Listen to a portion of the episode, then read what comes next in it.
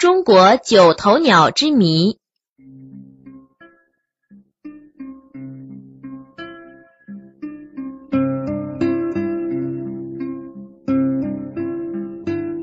世界之大，无奇不有，这是众所周知的常识。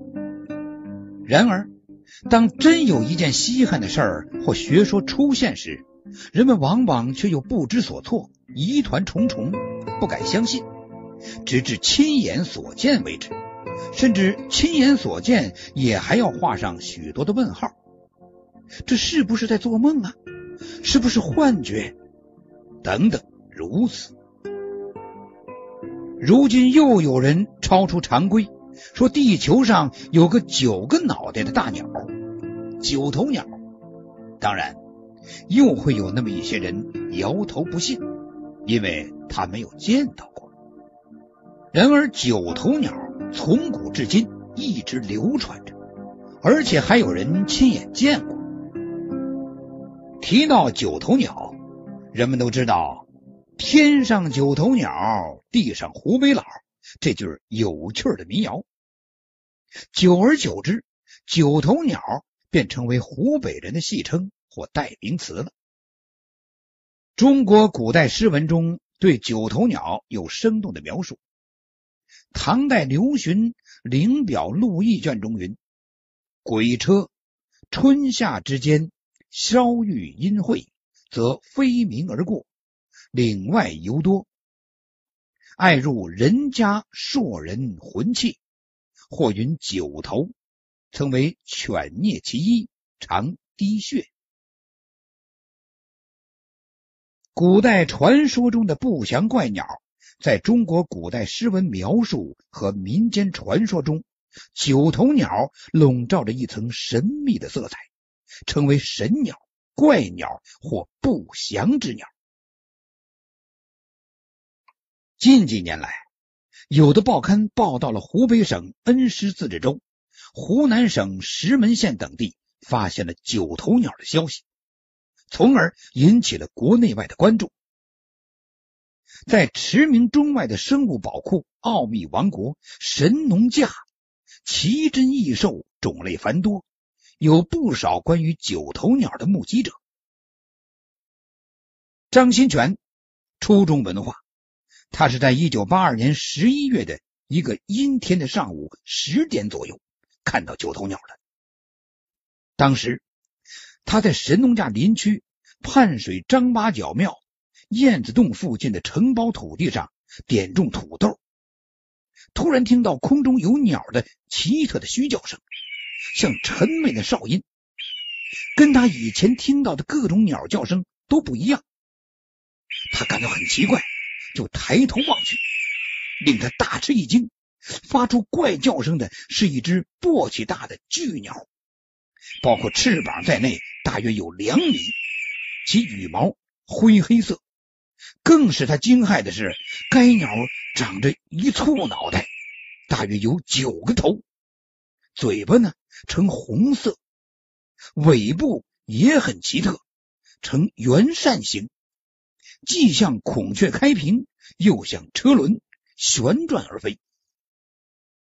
一会儿，这只九头鸟便飞进了远方的山林。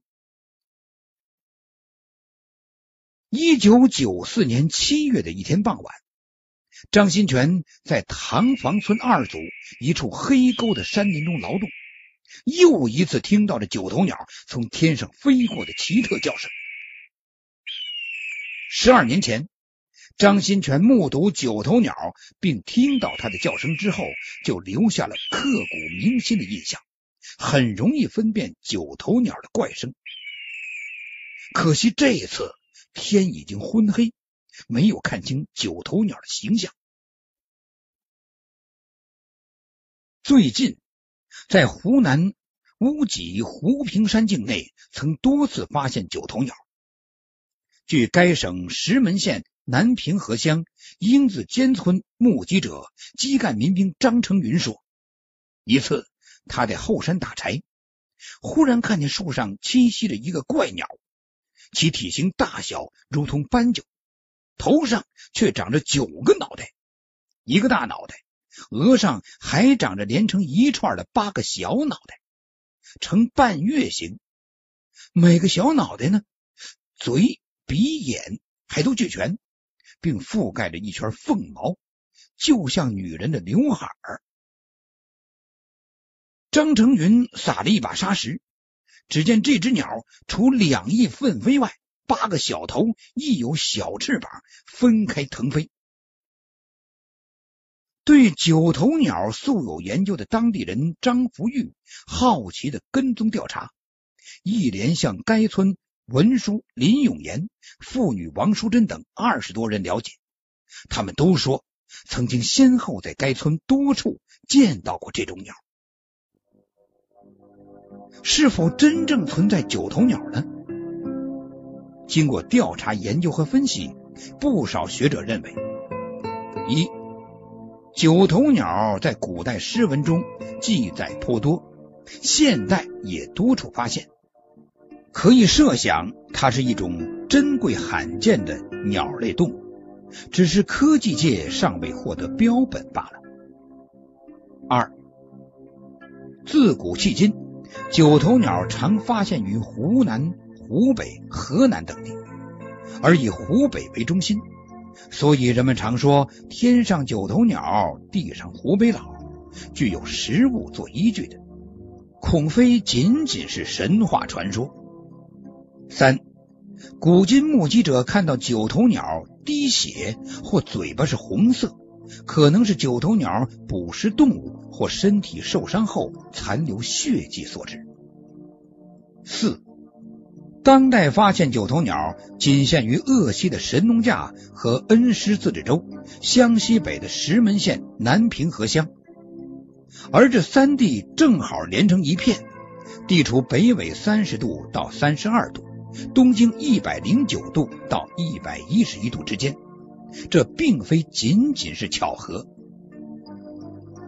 五，神农架是华中屋脊。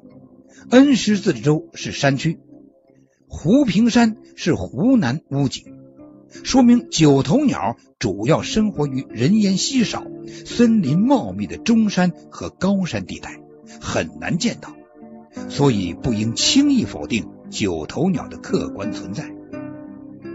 六，神农架的九头鸟很可能栖息于八角庙燕子洞等处，此洞。地势险峻，高深莫测，人们很难攀入洞内。说不定九头鸟就以燕子为主食。神农架山洞密布，栖息于洞穴中的燕子最少有数百万只。以动物为食的鸟类很容易入洞捕食燕子，所以九头鸟不愁食物。据此推测。九头鸟可能是存在的。如果科学的证实九头鸟的存在，那么九头鸟将是地球上鸟类王国中最珍奇的瑰宝。从生物工程角度看，它具有极为重大的科研价值，也具观赏价值和经济价值。一旦捕获到九头鸟，将是自然科学的一大发现。